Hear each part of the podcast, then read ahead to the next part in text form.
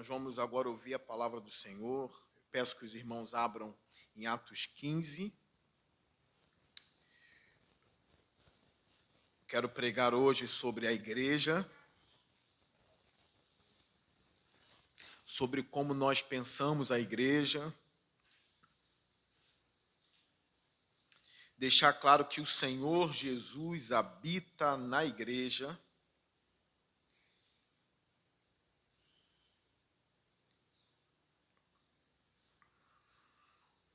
Deixa a sua Bíblia aberta em Atos 15. Fecha os seus olhos. Senhor Deus, eu peço que eu seja um instrumento em tuas mãos agora. Livra os meus lábios da tolice, das heresias. Eu quero ser fiel à tua palavra e que o teu espírito me conceda isso. Que os corações sejam convencidos e atraídos, Senhor, pela tua palavra e descobrindo, ó Deus, como é biblicamente uma igreja e através disso que surge amor no coração deles pela igreja. É a minha oração, no nome santo de Jesus. Amém.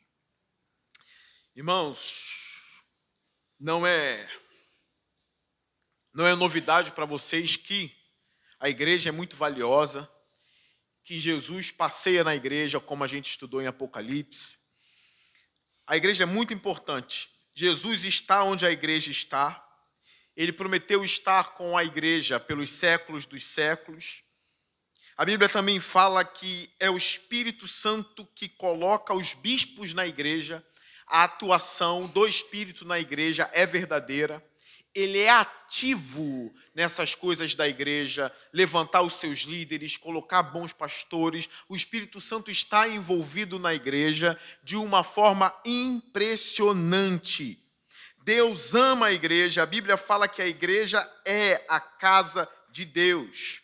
A Bíblia fala que a igreja é o firme fundamento da verdade, a coluna e o fundamento da verdade. Então a gente precisa saber um pouco mais o que é a igreja, o que nós pensamos sobre a igreja, através da luz que a Bíblia nos dá sobre eclesiologia, que é a doutrina da igreja.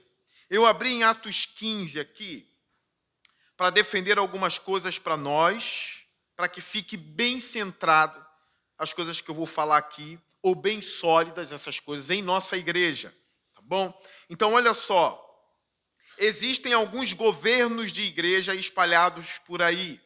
Eu quero deixar muito claro para vocês que eu creio que toda a igreja protestante é igreja de Deus.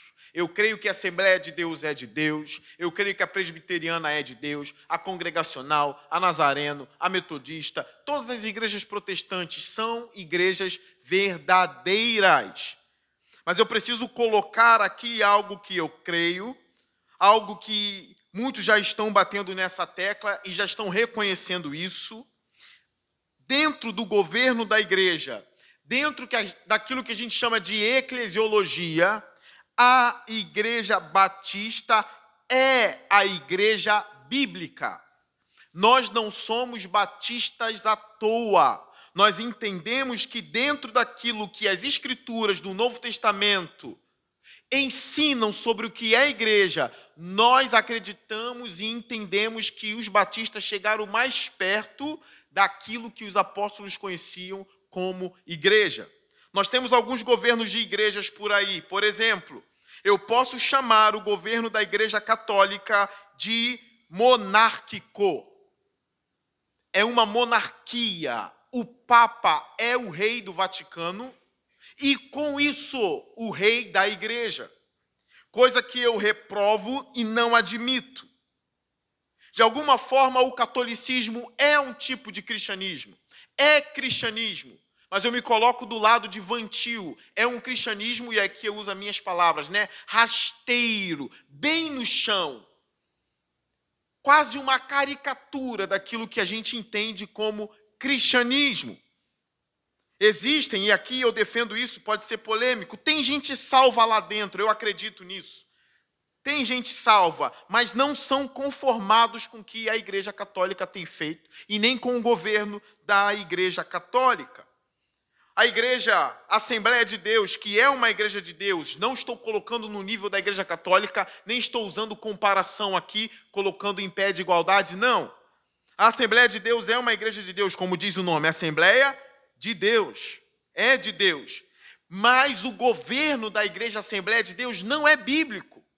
Não é um governo, estou falando de eclesiologia, não estou falando que a Assembleia de Deus não é uma igreja da Bíblia.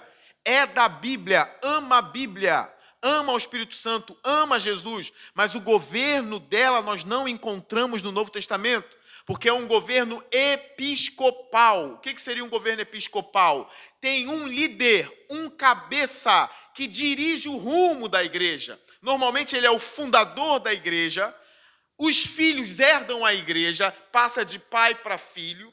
Quando não acontece isso, o homem que dirige a igreja, que é o ancião da igreja, ele manda e desmanda.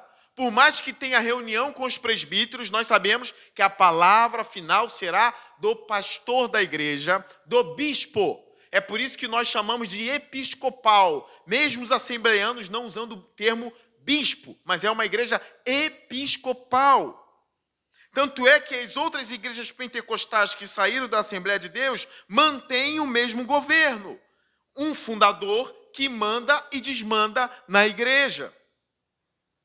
Nós temos aqui a igreja presbiteriana, que com o nome a gente já entende. Presbiteriana é um nome, é uma igreja regida por presbíteros tem um Supremo Concílio, onde os membros não votam, só o presbítero ou só os presbíteros decidem o rumo da igreja. Também não é um governo dentro da eclesiologia bíblico. Nós não encontramos em nenhuma parte do Novo Testamento uma igreja sendo guiada pelos presbíteros.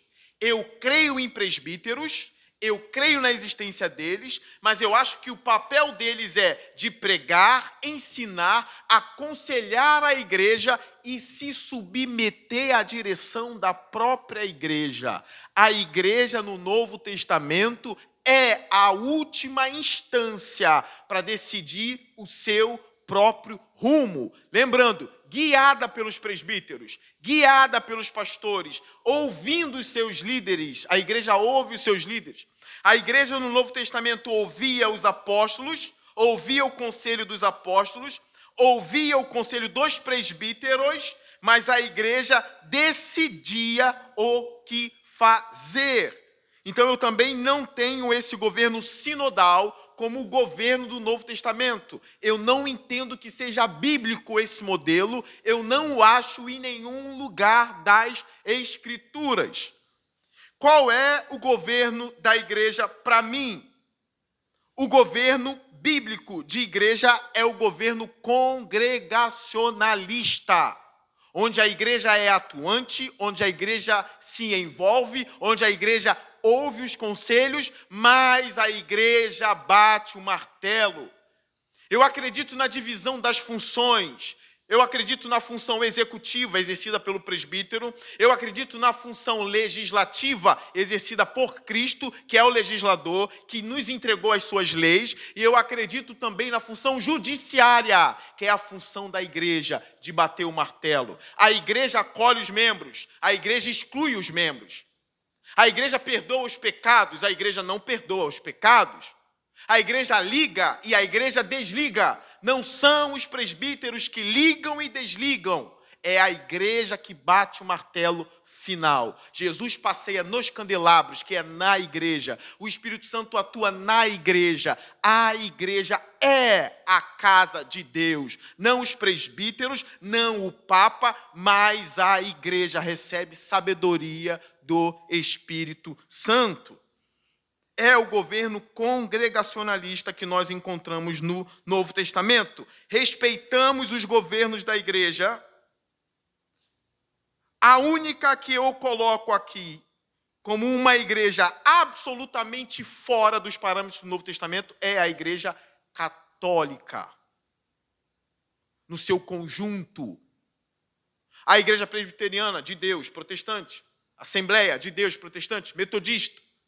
nós entendemos que alguns simplesmente discerniram e entenderam errado a eclesiologia da igreja, mas em outras partes acertaram muitas coisas. Eu acredito que algumas igrejas acertaram até mesmo na busca pelos dons espirituais, enquanto outras esqueceram isso. É uma matéria importantíssima. E a gente caminha assim, uns acertando, outros errando, mas para mim é uma matéria muito importante, essa matéria da eclesiologia, para a gente entender como se comportar na igreja de Deus. Atos 15 é o concílio de Jerusalém. É um texto muito usado para dizer que os presbíteros guiam a igreja, ou até mesmo dá para dizer que um homem guiou a igreja aqui, como o bispo da igreja. Esse homem seria Tiago. E alguns podem até entrar na discussão: olha, não tem como Pedro ser o Papa, porque Tiago é o último a falar no concílio e não Pedro. Parece que Tiago bateu o martelo, mas só parece. Parece que os presbíteros decidiram sozinhos, mas só parece. Nós vamos entender o texto. Olha o que está acontecendo na, aqui para gerar um concílio. Olha o versículo 1 do capítulo 15. Alguns homens desceram da Judéia para Antioquia e passaram a ensinar aos irmãos. Se vocês não forem circuncidados conforme o costume ensinado por Moisés, não poderão ser salvos. Olha só. Se não for circuncidado, não tem salvação. Isso é uma heresia. Versículo 2. Isso levou Paulo e Barnabé a uma grande contenda e discussão com eles. Assim, Paulo e Barnabé foram designados junto com os outros para irem a Jerusalém tratar dessa questão com os apóstolos e com os presbíteros. Olha o texto, vai dando margem, mas a gente precisa continuar a leitura. Olha o versículo 3. A igreja os enviou e, ao passarem pela Fenícia e por Samaria, contaram como os gentios tinham se convertido. Essas notícias alegravam muito a todos os irmãos. Chegando a Jerusalém, foram bem recebidos pela igreja, pelos apóstolos e pelos presbíteros, a quem relataram tudo o que Deus tinha feito por meio deles. Nesse concílio, nesse supremo concílio, a igreja está não está ou não estão só os apóstolos e não estão só os presbíteros, a igreja está no supremo concílio. O apóstolo Paulo vai falar para os presbíteros, para os apóstolos e para a igreja. O texto é muito claro, ele relata tudo aos apóstolos, aos presbíteros e à igreja. Ele é recebido pela igreja, pelos apóstolos e pelos presbíteros toda a igreja junta para decidir algo importantíssimo sobre o seu próprio rumo. Continua a minha defesa. Versículo 5: Então se levantaram alguns do partido religioso dos fariseus, mais uma prova de que não estavam só os presbíteros. Esses fariseus, que de alguma forma tinham se convertido a Cristo, têm lugar de fala na assembleia. E eles dizem o seguinte: é necessário circuncidá-los e exigir deles que obedeçam à lei de Moisés? Os apóstolos e os presbíteros se reuniram para considerar essa questão. Depois de muita discussão, Pedro levantou-se e dirigiu-se a eles: Irmãos, vocês sabem que há muito tempo Deus me escolheu dentre vocês para que os gentios ouvissem de meus lábios a mensagem do Evangelho e crescem. Deus que conhece os corações demonstrou que os aceitou, dando-lhes o Espírito Santo, como antes nos tinhas concedido. Ele não fez distinção alguma entre nós e eles, visto que purificou os seus corações pela fé. Então, por que agora vocês estão querendo tentar a Deus, pondo sobre os discípulos um jugo que nem nos minha Bíblia é muito sublinhada, nem nós, em nossos antepassados, conseguimos suportar. De modo nenhum, cremos que somos salvos pela graça de nosso Senhor Jesus, assim como eles. Olha, é um assunto importantíssimo. A salvação é somente por Jesus ou é pelas obras e por Jesus juntamente? É só por Jesus. A igreja precisa estar envolvida nessa discussão. A igreja precisa saber o que está acontecendo. E a igreja está ali participando dessa mega e máxima discussão sobre o que a igreja vai pregar, sobre o que os apóstolos vão pregar, sobre o que o Espírito Santo vai fazer e sobre o que o Jesus quer que seja pregado nas mensagens dos apóstolos, a igreja envolvida junto com os seus líderes. Versículo 12: toda a assembleia ficou em silêncio. Que a igreja repita comigo, versículo 12, todos juntos. Toda a assembleia ficou em silêncio. Essa assembleia é composta por quem? Versículo 4: igreja, apóstolos, presbíteros. Não tem só um homem guiando aqui as coisas. Não tem um rei para decidir nada. E não tem somente um Supremo Conselho de Presbíteros. Toda a Assembleia reunida. Todo. Os presbíteros são membros da igreja. Não são um departamento à parte, são membros da igreja. Os apóstolos são membros da igreja. Toda a assembleia ficou em silêncio, enquanto ouvia Barnabé e Paulo falando de todos os sinais e maravilhas que por meio deles Deus fizera entre os gentios. Quando terminaram de falar, e aqui alguns defendem que Tiago é o bispo, Tiago tomou a palavra e disse: Irmãos, ouçam-me. Simão nos expôs como Deus. Parece que Tiago é o que dirige a assembleia, né? Olhando assim, parece que ele está dirigindo a assembleia. Irmãos, ouçam-me. Simão nos expôs como Deus, no princípio voltou-se para os gentios, a fim de reunir dentre as nações um povo para seu nome. Concordam com isso as palavras dos profetas, conforme está escrito. É óbvio, não pode faltar a Bíblia nas assembleias, né? A Bíblia tem que ser dita nas assembleias. A assembleia precisa ser moderada também pela Bíblia, porque eu creio no poder legislativo, eu creio que a Bíblia é soberana também na igreja. Versículo 16: Depois disso voltarei e reconstituirei a tenda caída de Davi.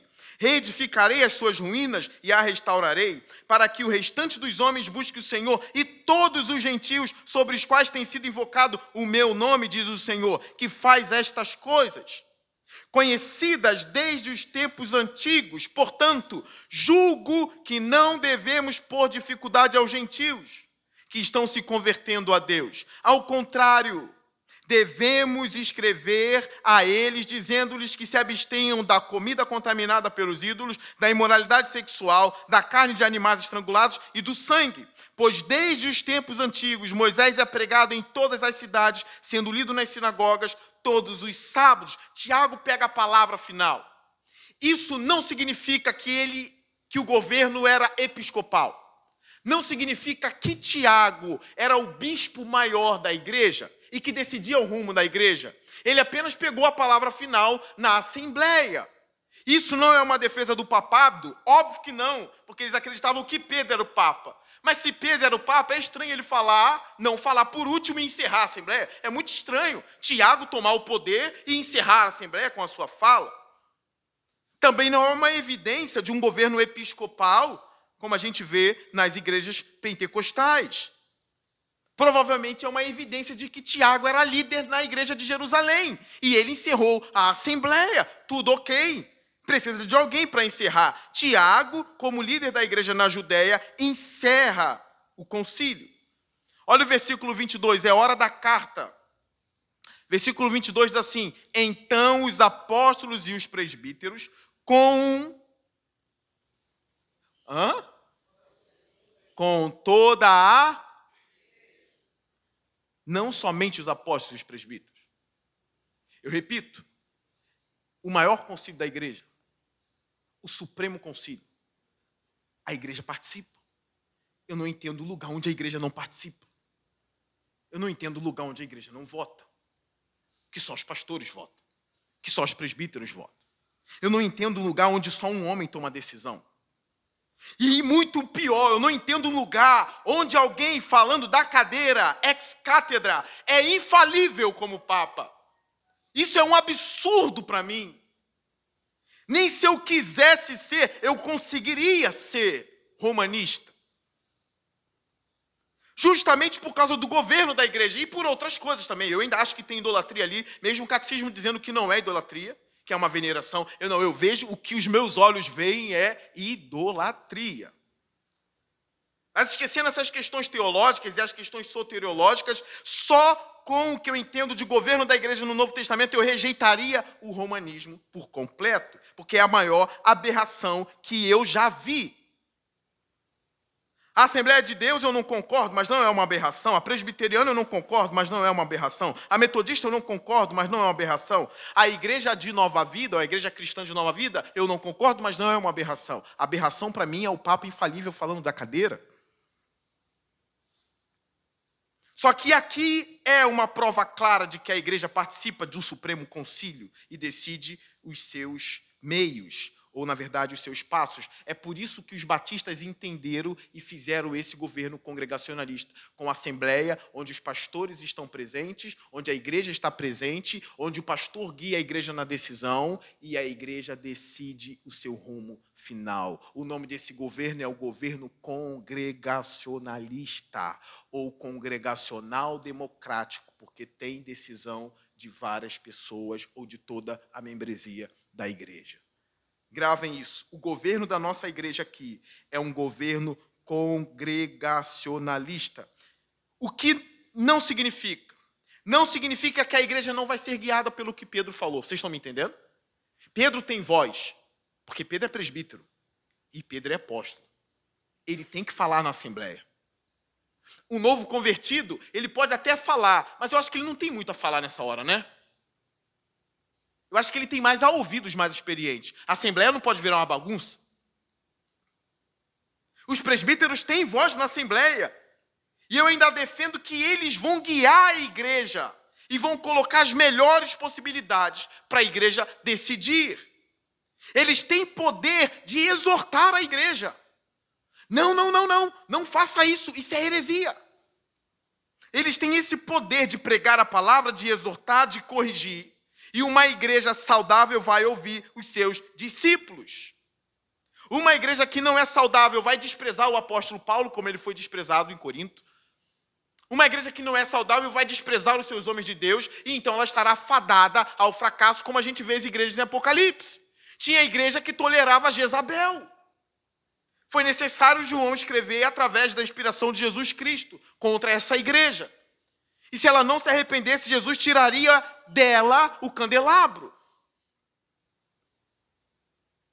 22. Então os apóstolos e os presbíteros, com toda a igreja, decidiram escolher alguns dentre eles e enviá-los a Antioquia com Paulo e Barnabé. Escolheram Judas, chamado Barsabás, e Silas, dois líderes entre os irmãos. Com eles enviaram a seguinte carta: os irmãos apóstolos e presbíteros. Esse texto aqui alguns pegam isoladamente. Está vendo? Porque os irmãos apóstolos e presbíteros, aos cristãos gentios que estão em Antioquia, na Síria, na Cilícia, vão dizer: olha, foram os apóstolos e os presbíteros que participaram do concílio e decidiram. Meu Deus, ignora todo o texto.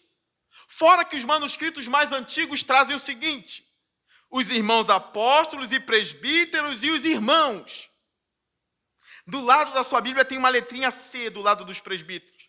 Quando você vai no rodapé da sua Bíblia, essa letrinha C diz assim: vários manuscritos dizem os apóstolos, os presbíteros e os irmãos. Os mais antigos defendem isso aqui. E é, obviamente, está em harmonia com todo o texto, porque a igreja está envolvida em todo o texto. Eu não estou inventando algo e nem querendo maquiar coisa. Eu estou falando de verdade daquilo que eu creio com a sinceridade do meu coração, porque o texto salta aos meus olhos. É incrível de tão claro. Então, os irmãos, apóstolos e presbíteros, aos cristãos gentios que estão em Antioquia, na Síria e na Cilícia. Saudações, versículo 24. Soubemos que alguns saíram de nosso meio sem a nossa autorização e os perturbaram, transtornando a mente de vocês com o que disseram. Assim concordamos todos em escolher alguns homens e enviá-los a vocês com nossos amados irmãos, Paulo e Barnabé, homens que têm arriscado a vida pelo nome de nosso Senhor Jesus Cristo. Portanto, estamos enviando Judas e Silas para confirmarem verbalmente o que estamos escrevendo. Pareceu bem ao Espírito Santo e a nós não impor a vocês nada além das seguintes exigências necessárias: que se abstenham de comida sacrificada aos ídolos, do sangue, da carne de animais estrangulados e da imoralidade sexual. Vocês farão bem em evitar essas coisas, que tudo lhes vá bem. Preste atenção nesse termo, não é hora de eu falar de alimentos estrangulados, de eu tenho um sermão, vai no YouTube, põe lá, cristão pode, agora eu lembro, comer sangue, sei lá. Escreve isso no YouTube, lá na página da nossa igreja, tem um sermão só explicando se pode ou não pode. Eu não vou dizer agora se pode ou não pode. Vá assistir o sermão. Isso vai tirar vocês da preguiça. Preste atenção no versículo 29. Pareceu bem ao Espírito Santo e a nós. Como eu interpreto isso aqui? A nós líderes. E como eu vejo a forma que eles colocam o Espírito Santo aqui? A minha tese. O Espírito Santo entra porque houve unanimidade. Ficou claro a todos, e os apóstolos e presbíteros detectaram: o Espírito está aqui. E toda a igreja consentiu naquilo. Não é Jesus mais circuncisão, é só Jesus. Só Jesus salva o homem. Porque eu não vejo o Espírito Santo aparecer numa nuvem no meio da igreja e dizer: ouça Pedro e Tiago, ouçam presbíteros e ouça a igreja, porque a igreja está no Supremo Conselho. Eu não imagino uma fumaça ou uma pomba descendo, ouça. Pareceu bem a mim também, eu concordo com vocês. Eu acredito que tinha oração envolvida, apesar de não aparecer aqui. Mas a unanimidade entre os presbíteros, a unanimidade entre os apóstolos e a bênção da igreja fez com que eles escrevessem: pareceu bem ao Espírito Santo e a nós. O Espírito é ativo na igreja. Lembrando que isso aqui é totalmente coerente com a doutrina do Novo Testamento em relação à igreja. Porque Paulo, no capítulo 20 de Atos, vai falar que o Espírito Santo que coloca os bispos na igreja. Mas eu nunca vi nenhum texto do Espírito Santo vir como uma pomba e pousar. É esse que será o pastor. Esse, esse, esse. Não. Eles detectam. A igreja detecta e diz: aquele homem maneja bem a palavra, ele é íntegro, ele governa bem a casa dele, levanta ele, ele é levantado. Imposição de mãos. Quando o texto bíblico diz assim: não imponhas as suas mãos precipitadamente sobre a cabeça de alguém não está dizendo que eu não posso colocar a mão na cabeça de um membro da igreja e orar por ele. Está dizendo que eu não posso ordenar um pastor de forma precipitada. Imposição de mão significa consagração ao ministério também. Eu não posso do nada pegar alguém aqui precipitadamente dizer: vamos fazer um concílio para ele e vamos ordená-lo. Não posso. Ele precisa passar por um exame para isso, para mostrar que é fiel verdadeiramente. E assim também com os diáconos. Então, o Espírito Santo está na unanimidade, na concordância dos apóstolos, na concordância dos presbíteros e na concordância da igreja. Esse texto, para mim, já basta. Já deixa muito claro que a igreja participa do seu rumo, junto dos seus líderes. Mas eu queria levar vocês a mais um texto, e eu tenho mais cinco minutos. Eu queria levar vocês aqui a Mateus 16. Venha comigo, vamos fazer um exercício muito rápido. Muito rápido. Mateus 16. Quem não conseguir ser rápido nesse manejo da escritura, olhe para o telão da igreja que vai aparecer. Vamos lá, Mateus 16, a partir do versículo 15. Repara que eu nem bebi água. Isso é um exercício que eu faço também. Tem que aprender a pregar de boca seca. Estou doido para beber água mas eu não gosto de perder a dinâmica. Eu já me exercitei. É possível pregar de boca seca. Se ficar toda hora parando e bebendo água, a igreja dorme. Aprendam isso, pregadores. Passem sede para a igreja ficar acordada. Como estão aqui, né? E o assunto não é nem polêmico, ou é? Vamos ler. Mateus 16, versículo 15. E vocês, perguntou ele, Jesus dizendo, tá? Quem vocês dizem que eu sou? Simão Pedro respondeu: Tu és o Cristo, filho do Deus vivo. Respondeu Jesus: Feliz é você, Simão, filho de Jonas, porque isto não lhe foi revelado por carne ou sangue, mas por meu Pai que está nos céus. Eu lhe digo que você é Pedro, e sobre esta pedra edificarei a minha igreja, e as portas do Hades não poderão vencê-la. Eu lhe darei as chaves do reino dos céus. O que você ligar na terra terá sido ligado nos céus. E o que você desligar na terra terá sido desligado nos céus. Está a base aqui para os católicos. Pedro é o Papa, o que ele liga está ligado, o que ele desliga está desligado. Eu entendo que de alguma forma Pedro aqui está simplesmente representando um colégio apostólico. Jesus vai falar algo parecido em João capítulo 20, versículo 21 e 22. Evangelho de João, pertinho de Mateus. Alguns textos que muitas pessoas não entendem, eu estou tentando esclarecer hoje aqui para vocês. João 20. Olha para o telão. Capítulo 20, versículo 21 e 22. Diz assim: Depois da ressurreição de Cristo, novamente Jesus disse: Pai seja com vocês assim como o Pai me enviou, eu os envio. E com isso soprou sobre eles e disse: Recebam o Espírito Santo. Se perdoarem os pecados de alguém, estarão perdoados. Se não perdoarem, não estarão perdoados. Eu pergunto: Pedro está sozinho aqui? Pedro está sozinho? Óbvio que não. Se você olhar na sua Bíblia, está grifado lá com negrito. Jesus aparece aos discípulos no plural. Tanto é que a palavrinha perdoar aparece aqui no plural. Se perdoarem. Então ele não está falando para Pedro, ele está falando para os apóstolos. Então, se os apóstolos perdoarem, estão perdoados os homens. Se os apóstolos não perdoarem os homens, os homens não estão perdoados. Eu acredito que aqui os apóstolos já são uma representação da igreja. Porque se a gente voltar para Mateus, eu prometo é o último texto de Mateus, Mateus, capítulo 18, nós vamos ver agora que a igreja é a última instância. Não é Pedro, não são os apóstolos, a última instância é a igreja. 18:15, Mateus. Diz assim: Se o seu irmão pecar contra você, vai a sós com ele e mostre-lhe o erro. Se ele o ouvir, você ganhou seu irmão. Acabou, tá ganho, acabou, tá?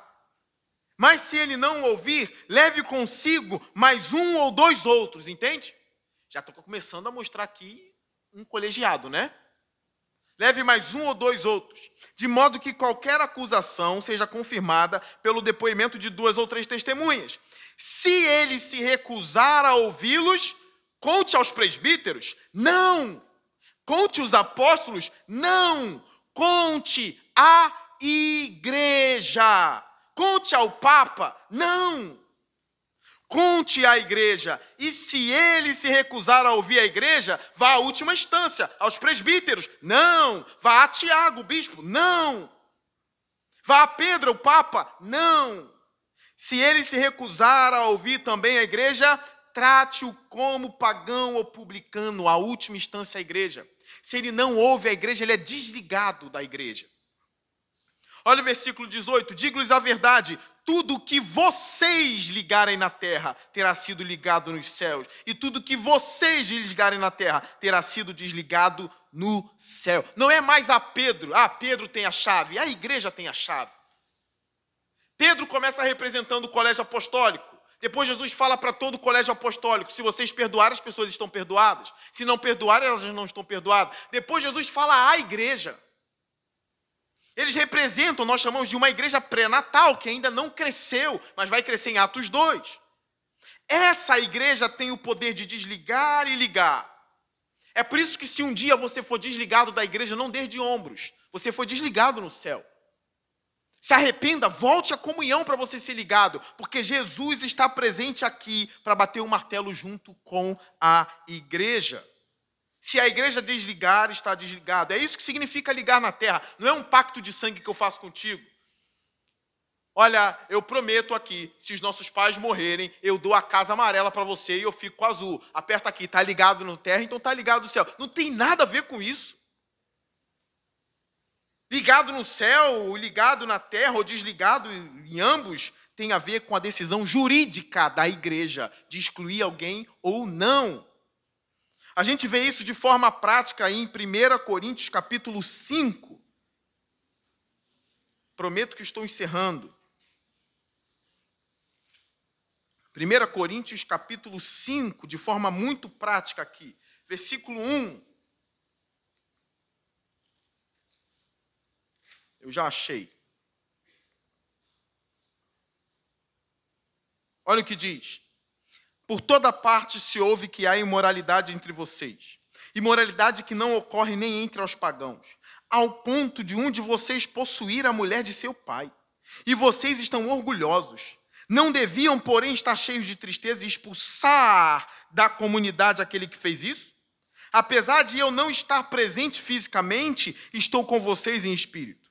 E já condenei aquele que fez isso, como se estivesse presente. Quando vocês estiverem o quê? Reunidos. Em nome de quem? Em nome de nosso Senhor Jesus. Estando eu com vocês em espírito, estando presente também o poder de nosso Senhor Jesus Cristo, plural, entreguem esse homem a Satanás para que o corpo seja destruído e o seu espírito seja salvo no dia do Senhor. Paulo está escrevendo isso não aos presbíteros, ele está escrevendo isso para a igreja de Corinto. Entreguem esse homem, tirem esse homem da comunhão. Ele se deita com a mulher do próprio pai, ele é um imoral, ele é um impostor no meio de vocês. Tirem esse homem Paulo apela à igreja, mandando a igreja fazer isso, guiando a igreja a fazer o certo. Qual é a conclusão? A igreja deve ouvi-lo, mas é a igreja que bate o martelo e deveria expulsar esse homem. O último texto da manhã, 2 Coríntios capítulo 2, e aqui eu encerro. Versículo 5. 2 Coríntios 2, 5. aqui eu encerro. Se um de vocês tem causado tristeza, não a tem causado apenas a mim, mas também em parte para eu não ser demasiadamente severo a todos vocês. A punição que lhe foi imposta pela maioria é suficiente. Agora, ao contrário, vocês devem perdoar-lhe e consolá-lo, para que ele não seja dominado por excessiva tristeza. Alguém que a igreja precisava perdoar. Alguma coisa aconteceu que a maioria tomou uma decisão e foi tomada na Assembleia essa decisão pela maioria. Mas agora Paulo pede para que eles perdoem esse que foi punido. Alguns entendem que é o rapaz de 1 Coríntios 5. Eu não tenho uma prova cabal que seja ele agora voltando à comunhão eu não tenho essa prova cabal. Pode ser claramente um outro caso. Mas o especial aqui está que a punição foi imposta pela maioria. Eu creio nisso piamente. Eu creio que o governo da igreja é uma coisa muito importante. As marcas, então, estão em todo o Novo Testamento sobre o governo de uma igreja para ter uma igreja saudável de fato, o governo precisa ser bíblico. Sabendo que não é porque a igreja batista é assim que toda a igreja batista será uma igreja boa. Existem igrejas em que a assembleia é dominada por pecadores, escarnecedores e zombadores. Igrejas manchadas como as igrejas do Apocalipse, mas que Jesus tem repreendido a cada dia a igreja o Espírito Santo a cada dia repreendendo a igreja. Eu acredito que os pastores estão para guiar o rebanho, que o rebanho precisa ouvir os seus pastores, os seus presbíteros, os seus líderes. Mas eu estou convicto de que a palavra final não é minha. A palavra final é da igreja. Eu sou membro da igreja, como presbítero, assim como você. Aqueles dotados de mais conhecimento falam na assembleia no determinado assunto importante. A igreja precisa ouvir os mais experientes, porque bater o martelo é uma coisa muito séria. Você que é da igreja batista, serve para amar cada vez mais a sua comunidade. Você é especial ao ponto de participar dos supremos concílios da sua igreja. Você se torna um membro de uma igreja batista, tudo aqui é seu. O ar-condicionado é seu. As lâmpadas são suas. O piso é seu tem o seu voto nisso tudo. Você tem o direito de ler os livros de contas da igreja. É uma forma clara e segura para a igreja. Portanto, a Bíblia exorta, seja submisso aos seus pastores. A Bíblia equilibra para que a igreja também, um membro da igreja não ache que é o dono, ou cinco membros acham que é o dono. Não é assim, está tudo errado. É necessário a voz dos presbíteros para guiar a igreja. Não fazendo um supremo concílio, mas dentro da comunidade, os presbíteros guiando e ajudando a igreja a tomar decisão. É uma doutrina linda, é um governo lindo de igreja, onde o Espírito Santo atua, toda a igreja participa, os presbíteros são abençoados, a igreja é abençoada e Jesus está alegre, tomando as decisões juntamente com a igreja. Espero ter abençoado vocês. Entenda o valor da nossa igreja, entenda o valor de uma igreja batista bíblica. Não despreze isso. Eu tentei me esforçar. É claro que eu, existem mais coisas a serem faladas, muito mais coisas a serem faladas. Eu tentei falar em 35 minutos para vocês. Dei o meu melhor em apenas 35 minutos. Bom, espero um dia poder ter três horas para falar sobre isso. Deus abençoe vocês. Fiquem de pé. Vamos orar.